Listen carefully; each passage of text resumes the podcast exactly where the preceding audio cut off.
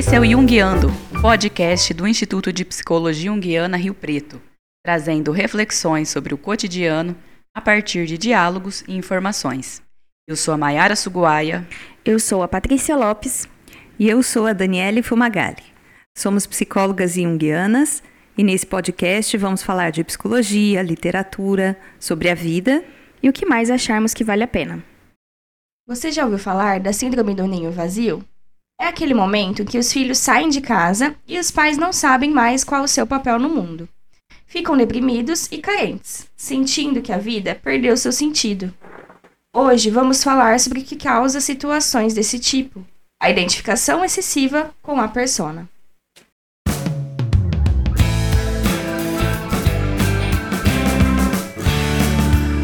E o que a psicologia tem com isso?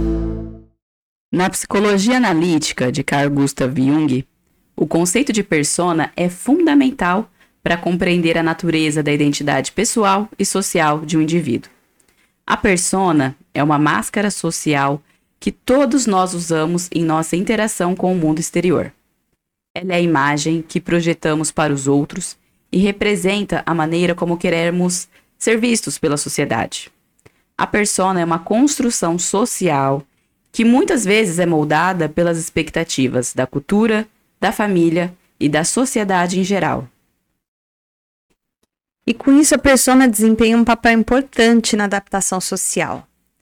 Uma vez que ela permite a gente a funcionar de uma maneira apropriada dentro de um grupo ou da sociedade como um todo. Ela ajuda a manter as normas, os valores sociais, facilitando a comunicação e a interação. No entanto, a persona também tem seus aspectos negativos, pois pode levar à supressão de partes autênticas da personalidade de uma pessoa. Quando uma pessoa se identifica excessivamente com a sua persona, ela pode perder contato com suas camadas mais profundas e verdadeiras, resultando em uma sensação de vazio ou de alienação. Jung enfatizou bastante a importância de reconhecer a persona e diferenciá-la das camadas mais profundas da psique, como o self, e os elementos do inconsciente pessoal. A integração saudável da persona envolve a conscientização de que ela é apenas uma parte da identidade, que a verdadeira individualidade reside em camadas mais profundas. Jung também destacou a necessidade de explorar e dar expressão às partes autênticas de si mesmo que podem estar escondidas por trás da persona. Então, em resumo, na psicologia analítica de Jung, a persona seria representada pela máscara social que usamos para interagir com o mundo exterior, desempenhando um papel importante na adaptação social, mas também requerendo equilíbrio e consciência para evitar a identificação excessiva com ela e para permitir o desenvolvimento da individualidade autêntica, Existem muitas maneiras de nos identificarmos excessivamente com a persona. Podemos nos identificar com, como uma persona profissional, ou seja, uma pessoa pode se identificar fortemente com sua posição ou carreira, a ponto de que sua persona, no ambiente de trabalho, domina sua identidade. Isso pode levar a um desequilíbrio entre a vida pessoal e profissional e dificultar a expressão de outros aspectos de sua personalidade, que é o que a gente tanto vê né, na nossa, no nosso dia a dia. Uhum. E que a gente tanto vê como psicóloga na clínica, Sim, inclusive, né? As pessoas chegam muito falando isso, desse desequilíbrio, é, de, de sentir um vazio, uhum. né? E acho que um exemplo bem legal de persona é, vamos pensar aqui, uma profissional de sucesso, né? Que vai se dedicar inteiramente à sua carreira. E aí essa pessoa ela pode se identificar tanto com essa persona profissional que ela vai começar a negligenciar a sua vida pessoal, né? Até deixando de lado relacionamentos ou atividades que ela costumava atividades que ela costumava gostar, costumava fazer, enfim. Ou ainda também, pensa assim, um executivo de uma empresa multinacional. Quem nunca viu, né? É, a gente tem até meio estereótipo, né? O cara de terno, pilhado, correndo, aquela com a pastinha na mão, né? É. E aí essa pessoa vai passar a maior parte do seu tempo trabalhando, viajando, é, para atender as necessidades, né, as demandas ali do cargo dele. E aí a pessoa raramente tira férias e se orgulha disso, né? O que é pior, né? O se que é pior, disso. se orgulha disso. E evita todos os eventos sociais que não estejam relacionados ao trabalho. pois acredita que a sua identidade está completamente ligada à sua posição na empresa. Essa pessoa, ela só vai valorizar situações que são ligadas a esse ambiente de trabalho. Então, uma outra maneira da gente é, perceber uma identificação excessiva com a persona é quando a gente busca constantemente aprovação externa, né? A aprovação dos outros. A gente vai se adaptando excessivamente às expectativas dos outros. Ah, então o que os outros estão pensando, seja no trabalho, seja na família, uhum. sejam os amigos. Então isso vai, vai resultar numa falta de autenticidade. E geralmente vem com uma sensação de vazio interior, né? Quem sou eu no fundo por trás disso tudo? É, por exemplo, uma pessoa que muda de aparência constantemente, muda de opinião, muda de interesse só para agradar os amigos, ou só para agradar a família, ou para fazer parte do grupinho do trabalho. Né? Ela nunca expressa suas opiniões de verdade, ela segue fazendo tudo que os outros esperam dela. Né? Ou uma pessoa que, com tanto medo de desagradar os outros, nunca discorda de nada, nunca fala não, mesmo quando ela discorda frontalmente. Então, vai disfarçando ela concorda com todos os planos do grupo, mesmo que deixe ela desconfortável. Isso vai fazendo com que ela deixe de ter contato com a própria autenticidade. Chega uma hora que ela já não sabe mais o que ela gosta. Né? Ah, então eu não quero mais fazer isso. Mas aí o que eu quero? Uhum. Ela vai levar um tempo para descobrir o que, que é que ela gosta, o que ela quer, o que ela pensa, porque ela se distanciou disso. Sim. Né? Ficou identificada com a persona. Nossa, isso que você falou, Dani, é a gente pensa muito no que a gente está vendo, né? Assim, não só como psicólogas, mas na sociedade de forma geral, assim. Uh, como psicólogas, eu digo na nossa clínica. Tem dois aspectos, né? Isso de, de não discordar do grupo, né? E não ter opinião própria, isso é uma questão, né? E você falou sobre aparência também, né? Acho que a gente pode perceber isso, né?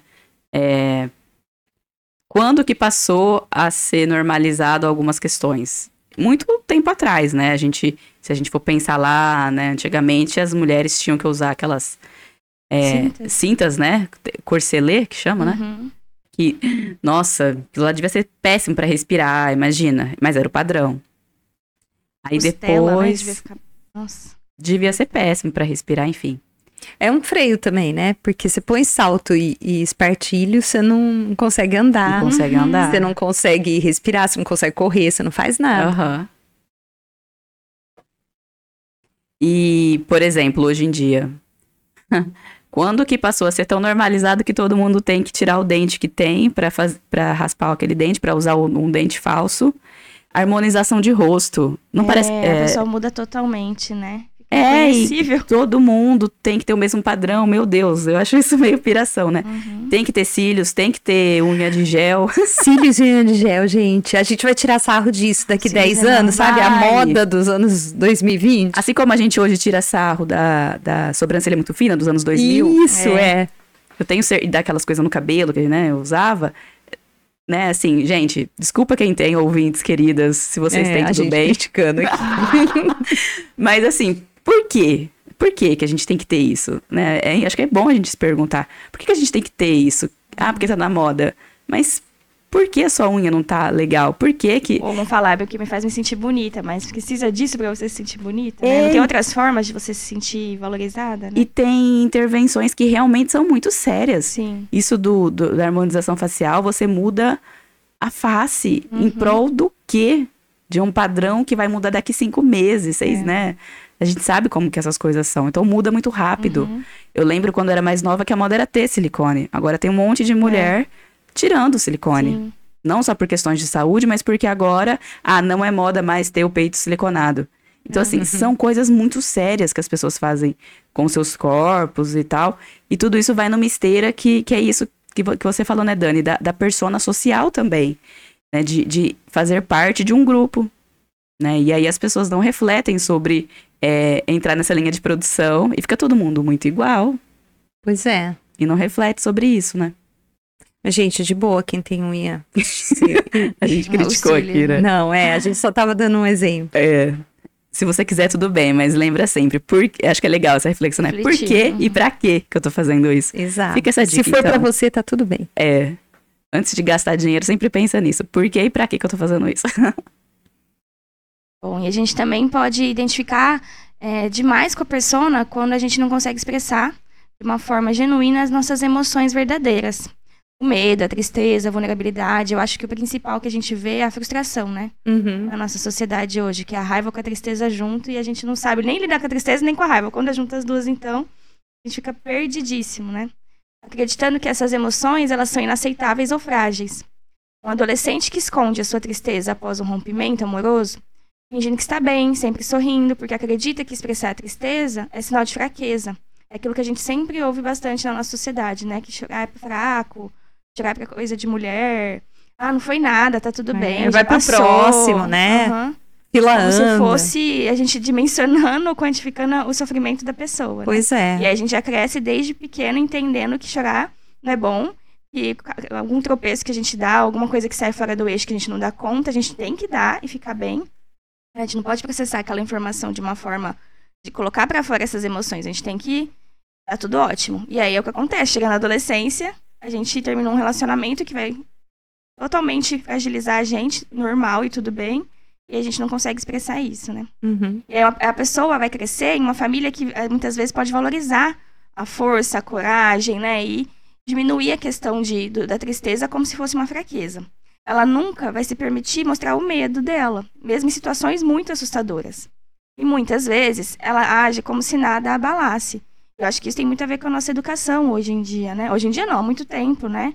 É uma educação que não ensinou a lidar com as emoções, né? Hoje em dia a gente está repensando muito mais isso, com novas pesquisas e tudo mais, mas é, até então, as nossas gerações anteriores entendia que a gente tinha que caiu, a criança, ah, não foi nada, até um tombo mesmo, né? Não foi nada, levanta que tá tudo bem. E a criança tá chorando porque ela levou um tombo para ela, é significativo, né? Então a gente vê isso desde a clínica a- aos nossos filhos. E as pessoas chegam falando, ai, não sei se eu tô deprimido, Uhum. né? Mas o que aconteceu? Ah, eu rompi um relacionamento. É, é como se a gente não pudesse vivenciar o sofrimento, Sim. né? Então a pessoa chega com medo de estar com depressão, como se isso fosse um grande problema. E, e quando a, a tristeza vem no momento adequado, é, é saudável. Uhum. Não quer dizer que a pessoa está doente, tem uma doença, depressão. Ela pode estar com o humor deprimido, ela pode estar triste, mas tem uma razão, né? E isso é natural. A gente parece que tudo a gente patologiza. É, não posso ficar doente, não, não posso ficar triste, não posso ficar chateado e querer ficar em casa porque os amigos vão ficar insistindo que eu tenho que sair. Ótimo, o papel dos amigos, né? Querer tirar o, o outro da fossa. Mas a gente precisa desse tempo de Sim. recolhimento que a Paty falou, né? Para processar o- as emoções. Sim. E aí vem, né? E a Paty falou de relacionamento, né? Eu tava pensando aqui. É, Hoje em dia nas redes sociais o povo fala, né? Ai, fulano é emocionado. Aham, É. é. o novo termo, né? É o novo termo, né? Quando a pessoa investe uma libido ali, né? Uma energia, um afeto. E aí, se deu certo, tem muito esse mecanismo, né? É um mecanismo de defesa, né? Vamos falar psicologicamente, assim. Esse mecanismo de defesa de... É, para não falar que eu tô sofrendo, ou até por isso, né, que a Dani falou, ai, não posso sofrer, né? O próximo, a fila anda, essa coisa toda. A gente vai, não investe energia e amor e afeto no outro, porque vai que acaba. E aí a gente vai passando por a gente quer se frustrar, relações. né? A gente não sabe lidar com a frustração. Exato. E aí, numa tentativa de não sofrer, a gente não vive. Uhum. E vai passando de forma rasa pelas relações, pela vida. E aí as pessoas vêm, né, fazer terapia falando o quê? Tô sentindo um vazio. Sim. Ou então, quando sente alguma coisa, seja uma tristeza, seja uma frustração, já vai falar, ai meu Deus, sou deprimida. Ou ai meu Deus, tô ansiosa. É. Né? Gente, a ansiedade é uma emoção, ela é normal. Claro que vai ter aspectos patológicos, né? Que a gente sabe que o sofrimento que a ansiedade traz, o transtorno de ansiedade. Só que ter um pouco de ansiedade é normal. Uhum. Ter- sentir tristeza em momentos de um luto, de um término, de um rompimento, de uma frustração qualquer, é normal. E se a gente vai passando pela vida não querendo viver, com medo de se frustrar, a gente tá só no piloto automático. Isso é muito triste. Acho que a gente, né, tá falando assim de uma coisa muito profunda aqui, mas que, que a gente tem visto muito isso, né? As pessoas deixando de viver as coisas de forma plena com medo de sofrer. Quando, é, quando realmente é uma depressão, acaba refletindo até na, no diagnóstico. É, porque as pessoas vão ter o mesmo olhar. Ah, uma tristeza, não foi nada, dá conta, levanta, vai, a outra. Quando é realmente uma depressão, é frescura. Ela não tá, É né, tá se cortando, verdade. tá tentando, sui- tá, ideação suicida, tentando suicídio, ah... Quer chamar aí, atenção. É, quer chamar atenção. Né? E aí acaba refletindo até quando é realmente um transtorno, né? Algum... Verdade. É, a gente precisa ser educado para lidar com as emoções, né? Sim. E a gente não sabe lidar com elas. Perfeito. A terapia tem esse papel também, Uhum. né? De, ah, tá, não tem problema eu ficar triste porque eu terminei o te- é, o- com o namoro. Mas eu posso levar esse assunto para terapia e aprender a lidar com isso e tá tudo bem, né? Não é. É. uma doença, mas eu preciso aprender a lidar. Muito legal. E aí, essa identificação com a persona, a gente falou aqui, né, de quando ela aparece em trabalho, né, nesse estereótipo do executivo, por exemplo, ah, em situações ali do adolescente, né? Mas ela também pode aparecer, gente, relacionada aos estereótipos de gênero, né? Em muitas culturas existem expectativas rígidas em relação ao comportamento de gênero, né? Uma pessoa, por exemplo, pode se identificar fortemente com a persona é, de gênero que é esperada ali socialmente, né? Mesmo que isso não corresponda à sua identidade de gênero autêntica. Em uma cultura, por exemplo, que espera que as mulheres sejam submissas, cuidadoras, uma mulher pode se identificar fortemente com essa persona de mulher submissa, mesmo que isso a faça sentir-se reprimida insatisfeita.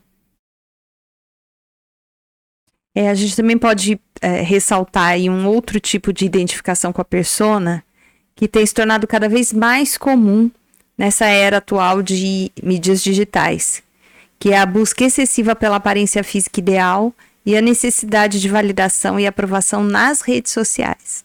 Tem a ver com o que a gente já falou antes, né? Sim. Mas especificamente em relação às mídias sociais, isso se acentua bastante. Alguém que se concentra demais na sua aparência física, no desejo de se adequar aos padrões de beleza estereotipados, é, e vai se identificando com isso, é, em detrimento das suas dimensões mais amplas, né, mais complexas da personalidade. A busca incessante por validação e aprovação nas redes sociais muitas vezes cria uma imagem idealizada de si mesmo. É, isso pode ser um exemplo contemporâneo da identificação excessiva com a persona, né? Online. Alguém que passa horas todos os dias se maquiando, escolhendo a roupa ideal para criar a imagem perfeita de si mesma no Instagram, né? escondendo as suas inseguranças e os seus, os seus medos. Essa pessoa pode passar muito tempo criando uma persona perfeita online, mostrando só as suas partes felizes e bem-sucedidas da vida, embora esteja lutando às vezes com uma depressão, por exemplo. Muitas vezes es- é, espera o tempo todo pelas curtidas e os comentários é, e tem muita dificuldade de manter relacionamentos significativos fora do mundo virtual. A gente está muitas vezes vivendo quase numa realidade distópica, né? Como se fosse um episódio do Black Mirror, aquela série. Exato. É, lembra, há uns anos atrás, quando eu tava fazendo faculdade, tava em alta, assim, esse tipo de jogos. É, chamava Second Life. Vocês lembram? Isso. Segunda Vida. Agora é o metaverso, né? Que tá na, É. tá na discussão aí. E as redes sociais têm muito disso, né? E olha que loucura, né? Que a nossa sociedade é.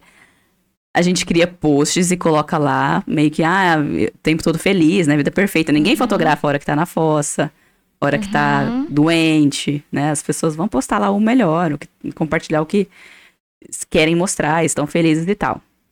Então, assim, ela muitas vezes, como a Dani falou, né? Já esconde o que tá acontecendo mesmo, né? Coloca um sorriso no rosto, coloca lá e fica nessa espera né, dessa recompensa que vai ser a curtida, o comentário. É. E aí, socialmente, às vezes a pessoa que tá mal por algum motivo, enfim, olha e fala: ah, tá vendo? Tá todo mundo feliz, menos eu. Uhum. Uhum. Só eu que não estou feliz, porque todo mundo tá postando. Mas assim, não, né? Como que é aquela brincadeira que ele, no Instagram eles falavam? E fora dos, fora dos stories, você tá bem? Uhum. E tá todo mundo tentando mostrar alguma coisa, né, ali na rede social. É muito louco esse ciclo que a gente vai criando, né? Tem gente que cria uma rotina, né, de postar coisas. Aí você vai ver aquela barrinha até mi- minimizada porque posta toda a rotina da vida dela. E às vezes ela vive disso, né? Hoje em dia as pessoas vivem, às vezes, de postar sobre a vida, da rotina, tomando café, um cafezinho, sei lá, Sim. vou dar uma caminhada, tudo. Eu acho um pouco assustador, eu não A Raquel me contou uma vez que é, eu não sei em que país no Oriente, aí faz um tempo já que ela contou, que ah, ah, tinha algumas meninas que montavam o café perfeito, aqueles cafés trabalhados com arte, não sei o que, o, biscoitinho perfeito, tirava foto e jogava fora e ia embora. Porque não podia comer, porque tem a questão da, da dieta. Então, a pessoa vinha, postava num lugar badalado, aquele café super instagramável e aí jogava fora. Mas como assim? Meu A pessoa Deus. pagou por aquilo, foi lá, criou a maior cena, fotografou e foi embora, jogar fora e vai embora, não come. Aí o prato no, no almoço, aquela coisa linda, Sim. num restaurante legal, mas não comia, ia embora. Um- Uma coisa que eu sigo no Instagram, isso eu acabo seguindo bastante, assim, nada contra também quem faz, até porque eu sigo, é aquelas pessoas que ensinam a ter uma, uma, uma vida mais saudável. Então, eles postam fazendo marmita, marmita fitness, receita fitness, né? Tudo mais saudável. Mas aí você vai ver, as pessoas também estão seguindo esse padrão que a gente também estava falando, né? De um corpo perfeito, magrinho, saudável, que faz academia acho que todo, todo dia, porque tá super ali dentro de um, um corpo magrinho, com músculos bem estruturados. Então, querendo ou não, quando eu olho para aquilo, eu falo, nunca vou chegar nisso. Mas eu sigo. porque eu quero aprender as receitas. Só que indiretamente eu tô olhando para aquilo e falando, meu Deus, eu nunca vou chegar nisso. É. É nada contra, né? Quem faz isso, até porque eu gosto, mas de acompanhar. Mas é, um, é isso, né? Eu vejo e falo, nossa, nunca vou ter essa vida. É saber lidar com essa imagem, né? Sim. Você não criar uma frustração por não ser igual. Né? Você É, ter como tá uma tudo bem. referência, de repente, tudo bem, mas A aquela é a realidade dela, não é a Lidar com minha, a né? frustração, justamente. com a E não precisa ser necessariamente uma frustração. Sim. né? Só, só é diferente. Eu não Uhum. sou assim porque a minha realidade é diferente, eu faço outras coisas. Então eu não vou ficar com os músculos todos super definidos porque a minha vida É não é desse jeito, sim. né? E não cair nisso de achar que isso é perfeito, né? Porque a gente Sim. acaba achando, né? É o padrão, é um padrão. Mas não, não quer dizer que é o certo, né? Uhum.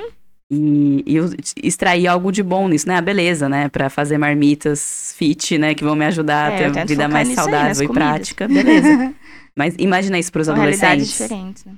Sim. que ainda estão formando identidade. É isso que você Uhum. falou, ficam frustrados. Porque eu não consigo ser assim. né? Então, enfim. Bom, e outro tipo de identificação com a persona que a gente não pode deixar de comentar aqui é o exagero do papel parental. Como quando uma mãe superprotetora que não permite que seus filhos adolescentes tomem decisões por conta própria. Que ela teme que algo de ruim vai acontecer com eles. Os pais que se identificam excessivamente com o papel de pai, de mãe, a ponto de se sacrificarem mesmo todos os outros aspectos das suas identidades podem enfrentar dificuldades quando seus filhos crescem e saem de casa, porque não consegue fazer outra coisa além daquilo, às vezes, né? Não que não saiba, não consiga, mas que tem dificuldade de fazer esse movimento de se distanciar e perceber, né? Quando não podem mais exer- exercer esse papel de pais e mães de filhos pequenos e dependentes, tentam a todo custo tratar os filhos adultos como crianças. E quando isso não é permitido, sentem-se deprimidos e suas vidas perdem todo sentido. Isso é cada casa Clássico, uma né? história, né? Tava Mas é muito comum. É, todo mundo deve conhecer, né? Uma história Sim. dessa. Muito legal. Bom, gente, a gente trouxe aqui vários exemplos, né? Mas, de novo, esses são apenas alguns exemplos de como a identificação com a persona pode ocorrer aí na nossa vida cotidiana. É importante reconhecer que a persona desempenha um papel essencial na interação social. Mas é fundamental encontrar um equilíbrio saudável entre a expressão da persona e a autenticidade pessoal para uma vida psicologicamente mais rica e satisfatória.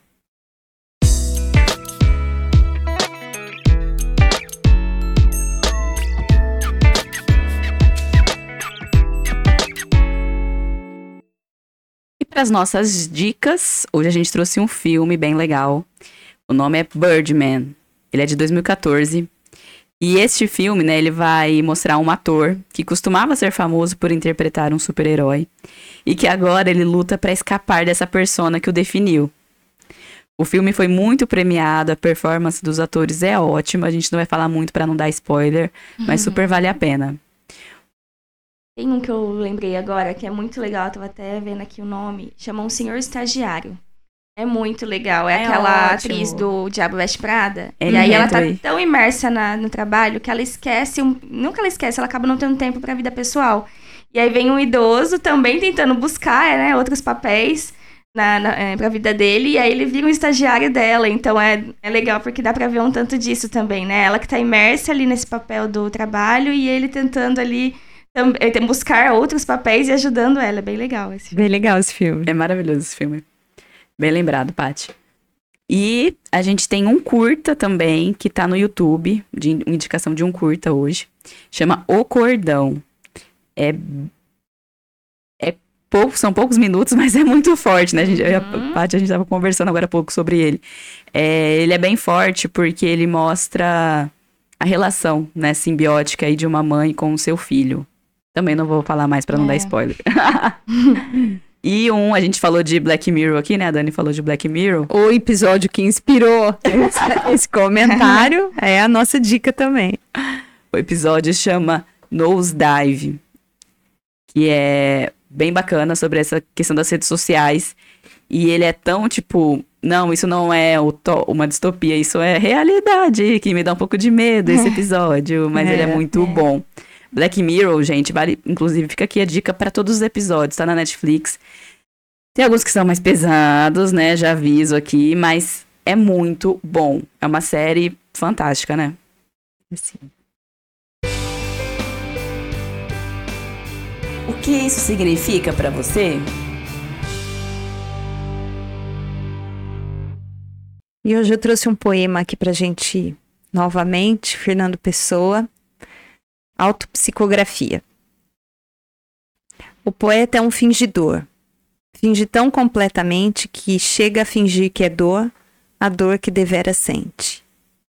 E os que leem o que escreve, na dor lida sentem bem, não as duas que ele teve, mas só a que eles não têm. E assim, nas calhes de roda, gira a entreter a razão esse compoio de corda que se chama coração. Muito lindo. Então aqui segue nossa admiração e nossa gratidão a todos os poetas, todos os artistas que nos conduzem ao mais fundo das nossas almas e muito além das nossas personas através da sua arte. Muito legal, lindo, né? Acho que é um clássico do. Esse é, né? Todo mundo, Todo mundo alguma vez já ouviu. Já, um É, pedaço, lindo. pelo menos, né? Bom, e pra você que tá aí ouvindo a gente, conta mais, o que, que vocês estão achando, dá sugestões. A gente quer ouvir vocês e trocar, trocar um pouquinho de informação. A gente tem recebido algumas mensagens, né? A gente agradece, continuem mandando aí pra gente conseguir ir trocando, deem sugestões que a gente tá sempre de olho. Se você quiser sugerir algum tema, manda lá pra gente no e-mail podcastjungiando@gmail.com ou entrem lá no nosso site www.psicologiajung, tudo junto, .com.br. No nosso site você vai encontrar as atividades, grupos de estudo, o formato que o curso tem. Compartilhem aí. Ah, Inclusive, um comentário, né? Esse, esse episódio que a gente tá Sim. gravando aqui foi sugestão, de uma Sugestão, ouvinte nossa. aham. É né? isso aí, que ela mandou um e-mail pra gente pedindo e a gente seguiu a, a sugestão. É. Muito Sim. obrigada pela sugestão. Ela pediu pra gente falar mais da ident- da identificação com a persona, então muito obrigada.